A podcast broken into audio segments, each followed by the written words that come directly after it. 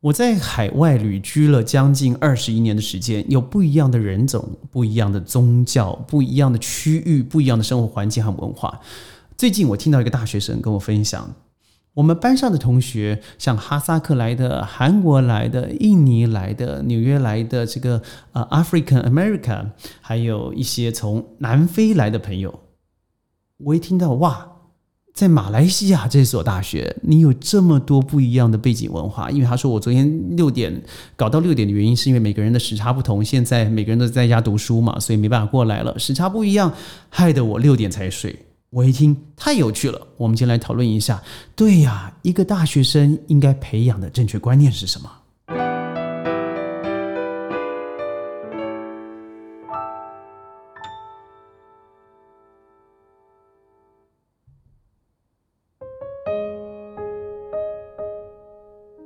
欢迎各位加入今天的宣讲会，我是轩。正如我刚才说的，哇，他刚才跟我说啊，搞到六点原因是因为有三个小时和哈萨克的时差，然后又有十二个小时和美国的同学，所以他们在讨论一个重要的课题的时候，发现，哎呀，他们这个要交上去的报告还差了一个很重要的章节，于是他就这样子熬夜了，在每个人不一样的时差之中完成。最可爱的是这个哈萨克的帅哥。他说：“因为他他往前推了三个小时，也就是当我们这边在北京时间六点的时候，他那里已经九点了。他现在在外交部上班，也就是说，他虽然现在是网络课程，他同时也在国内的外交部要做什么呢？专门接见一些外宾过来的，帮他安排 settle settlement，也就是签证啦、住宿啦、交通啦等等。”这个很好玩啊！我说哇，你同时在一个这么好的国立大学读书，你同时又可以在国家的政治单位里头、政务单位里头工作，还是外交部，那实在太吸引人了。他跟我说，轩还不止呢。我这个纽约来的朋友啊，他刚从联合国回来，他也开了一些关于疫情啦、疫苗啦、COVAX 啊这些合作议案，尤其对于一百多个穷国，他也参与会议，他还寄给我一些影片。哎呀，我那时候我记得吃早餐，我真的心生羡慕。想想看，我们那个时候二十多年前，我们在读大学的时候，转过过去同学，转过去邻居，往后看学霸。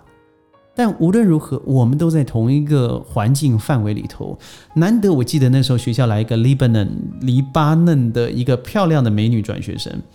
呃，那时候发生战乱嘛，他过来了学校，我把他当宝一样。为什么？因为我终于可以好好实习，我学了多年的 Broken English，我可以跟他对话了。这就是如此啊，不是不只是我当初所面临的教育，即使到现在看起来很国际化的地方，我去过呃台湾、香港、中国，呃，香港我觉得这三个里头是最国际化。我说在学校、大学上的教育里头。但是对于内地也好，或是台湾来来讲，我认为在于英文的练习还是缺乏了一个环境。我们要练习另外一种语言，最重要的除了你自己本身的基础单字的累积量，最重要的还是生活化。生活化它不见得会给你最好的呃文法练习、拼字练习，但我觉得有一个非常重要的地方叫做勇敢和胆量。一个人要开口，我记得我那时候去西北航空哦，那时候我是出生之犊，才二十多二十出头，我去在 Minnesota 的西北航空做提案，呃，要我要他四十五张的赞助票，我那时候这侃侃而谈，用我的这个英文，我非常自信哦，那个时候讲话讲到下面有人笑出来，我想我用用错了两个字，他看着我笑，我说我就看着他说我在讲话，他说 Yes I know，我说如果你认为我的英文不行的话。可能要请你用中文跟我对话了。如果你不会用中文，我可以把我口袋里的字典给你，因为我为了今天的准备花了很多的时间。哎，后来我真的如常的拿到了六十张的国际机票，无偿的。呃，那个时候我觉得对我是多了一点胆量，多了一点这个或是厚脸皮吧。哦，但是他的确让我在在这个环境里头。让我得到了我所想要的东西，同时训练了我的语言能力。但现在很多的学校啊，他一直强调国际化，他认为只要把课程改成了英文课程，或是找了线上的英文老师教授，他就是一个国际化。事实上不是，国际化绝对不是你去住在一个地方睡一个觉换一张床你就有了国际观，绝对不是。所以当这个同学在跟我分享这个大学在马来西亚，它是一个国外大学，在马来西亚设立的一个国家的呃国立大学。我非常的讶异啊，所以我就跟着他上了一堂他们学校的一个商业经营课程。这老师是从澳洲过来的，他用网络上面跟他们上课。哇，我觉得这个学校的养分实在是太好玩了，因为它来自各地，他可以听到在美国的消息，可以看到韩国对于疫情的防控，他可以看到哈萨克现在中亚对于呃国际上的情节还有需求，同时对于印尼的朋友们，因为现在这个疫情环伺之下，印尼一直在一个很糟的状况里头，他们身处的环境，他从不一样的讯息可以看到讯息的真伪以外，可以给自己一个比较。充分的判别感、判断感，一个思辨感。所以，当他的三思成立了以后，那对于一个孩子的成长是非常有助益和养分的。更重要的是，每一个人他所被所带来的背景是完全不一样的，他带来的宗教、文化与生活习惯、读书方式，包括他说话的语言，他都带着一种我们或许从小。都无法想象的一个氛围，还有一个文化，那种文化是我们学不来的。在于班上之间、同组之间的竞争，甚至同组之间的互助，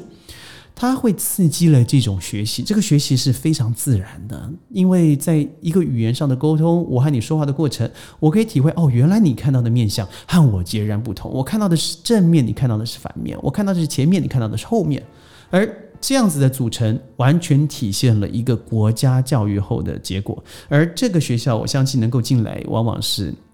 在学术上面是比较专精的一些孩子们。他进来了以后，对于昨天讨论的议题，我觉得非常的有趣哦。关于疫情的分析，包含这个疫苗的出口，还有在二零二一年、二零二二年、二零二三年的疫情判断。哇，这个太需要一些国际讯息，因为我们都知道很多国家会因为政治导向把数据给蒙蔽了。那最重要的是问在在地人的感觉。以前我们环顾四周的时候，怎么问就是家里三十里的朋友嘛、同学嘛，他们现在不是是三千里甚至一万五千里，这些人他的存在就很有价值了。我在同一个地点汇集的是世界上的消息，而在沟通的过程，我听到了不一样的声音。而这些声音组成了我自己拥有的生命故事，这个可就强了。所以从一个哈萨克的男生里头，我体体验到了他对于学习的向往，同时生活上面他认为经济上面必须要独立，所以他也同时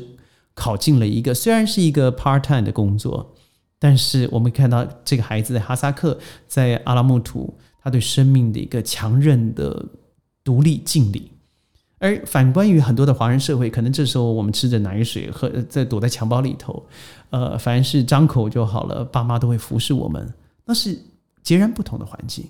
他既然出现和我同一个轨迹，代表我们彼此之间有某些东西是互补可以学习的。的确，我从韩国的人身上看到了他对于学习上的交集，这反映出了他本身本来就是对学习上面比较在乎的。因为我们都知道，呃，像我韩国的朋友。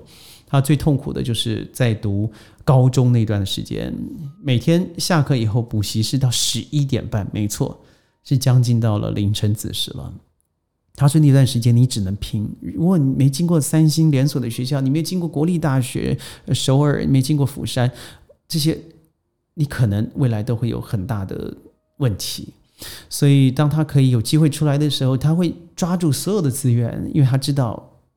相比以前。现在还算是容易的多，那这也是一个很大的文化差异。人家说这个人与群居嘛，对不对？那好的东西就会互相吸引，没错。大学很多时候我们要求爱情的学分、翘课的学分、被当的学分，但更不要否认了，大学是你的基础教育，你要学得广、学得扎实，你才有可能在未来的经济教育，甚至是社会服务，你才会学之以长，发之所用。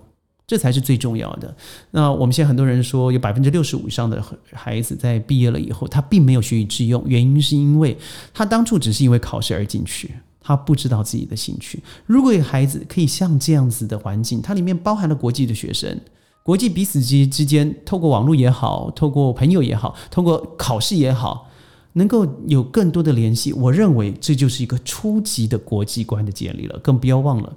未来你要旅行嘛？旅行出国的时候，你可以见到这么多的朋友，在这么多的地域，五大洲你都有了，你起码你的食宿都已经解决了。那再来就是最重要的地陪，地陪那还是当地的好朋友，和我度过三年四年如沐春风春风的时间，那那不是人人。都想祈求而祈求不来的吗？所以国际观它不是出国旅行，它可以在你的环境里头造自然的造成。所以我非常恭喜这个同学，你有这么好的环境，而我相信如果这样走下去，你的世界一定会走得比我还快。我是轩。在宣讲会里头，我会以商业教练的心得、对前瞻教育的一些看法、国际事件的见识，还有四处游荡的小故事，和您做分析。在未来的节目里，我想跟各位分享更多在教育上面的一些见识。我们下一次再见了，拜拜。